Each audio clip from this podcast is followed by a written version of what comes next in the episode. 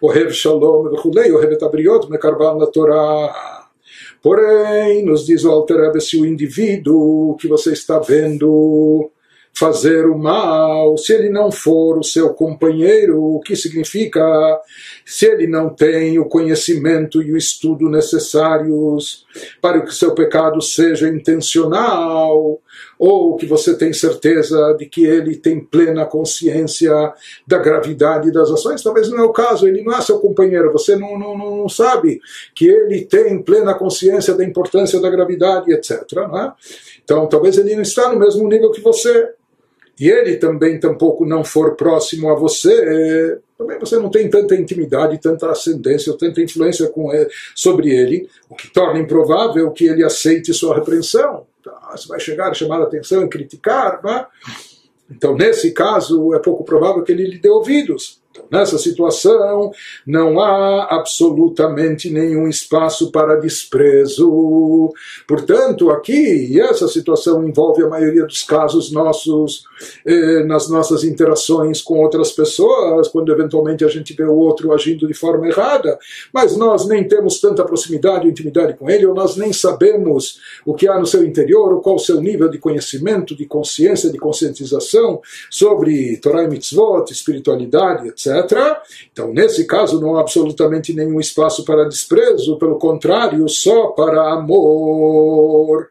E nessas circunstâncias, Hilelo ancião, o mesmo Hilelo ancião que nós já mencionamos acima, ele nos ensinou uma outra coisa no Pirkei Avot na ética dos pais, quando ele nos disse, nos recomendou, seja dos discípulos de Arão, Arão, irmão de Moshe, seja um discípulo dele, siga nos caminhos de Arão, o que que Arão fazia, que todos nós devemos emular, ama a paz e busca a paz. Seja uma pessoa que ama e aprecia a paz, e que busca e persegue a paz, e mais do que isso, ele nos dizia que o que importa no nosso contexto, ama as criaturas e aproxima-as da Torá.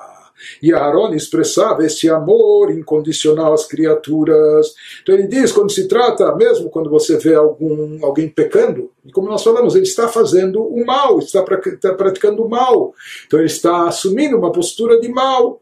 Isso é algo que dentro dos teus valores, princípios, é algo tão tão negativo que contraria toda toda a tua ideologia, tudo aquilo que você acredita de mais sagrado. Mas ele nos diz, quando se trata de alguém que não é teu companheiro tão próximo de ti, primeiro que você não tem, não tem é, ascensão, influência sobre ele para repreendê-lo, chamar a atenção sabendo que ele vai lhe dar ouvidos. E mais do que isso, você não sabe qual a sua devida situação espiritual, o quanto ele está consciente da gravidade do erro, da importância dessa mitzvah, etc. Então, nesse caso, aqui não existe nenhuma mitzvah de desprezá-lo, muito pelo contrário, devemos seguir os passos de Aaron na recomendação de Hillel, o ancião, amá-lo e aproximá-lo à Torá. O que você tem que fazer aqui não é desprezo, muito pelo contrário, amá-lo não só amá-lo, dessa forma você vai aproximá-lo à Torá. Ou seja, ele nos diz, aqui se tratando de alguém que é um pouco mais distante de você,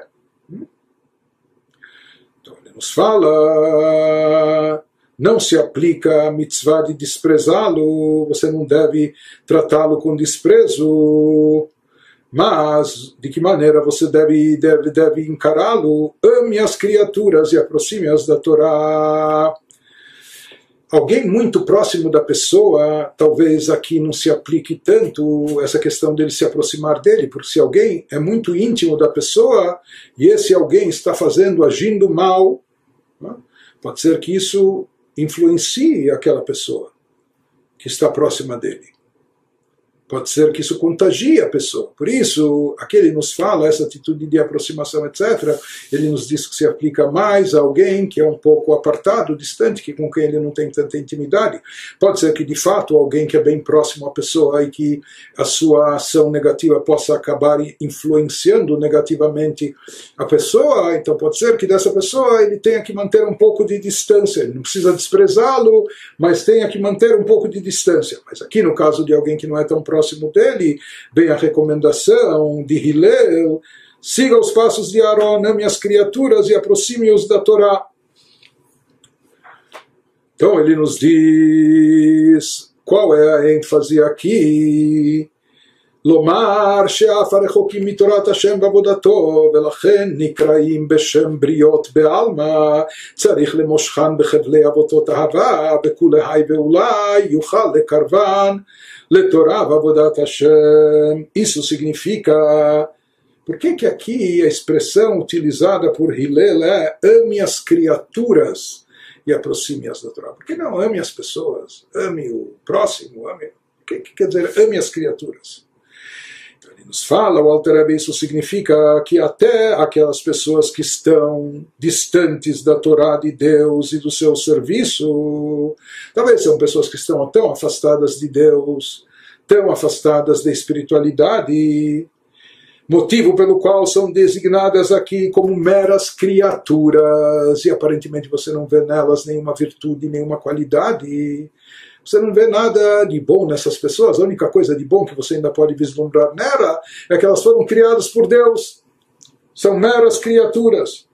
Aqui a novidade e aquilo que Hillel nos diz, mesmo alguém que está nessa categoria, que ele não parece ter nada mais do que ser uma criatura de Deus por não possuírem méritos próprios, além do fato de terem sido criados por Deus.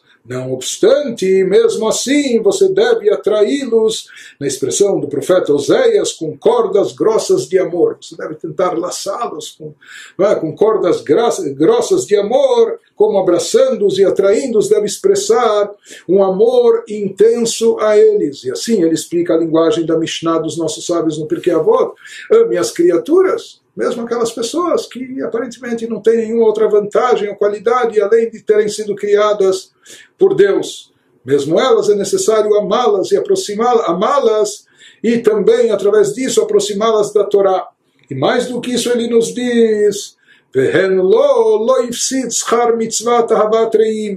então, talvez com todo o esforço a pessoa consiga aproximá-los da Torá e do serviço a Deus. E se não conseguir aproximá-los da Torá e do serviço a Deus, porém a pessoa não perde a recompensa por cumprir a mitzvah de amar o seu próximo que é praticada incondicionalmente.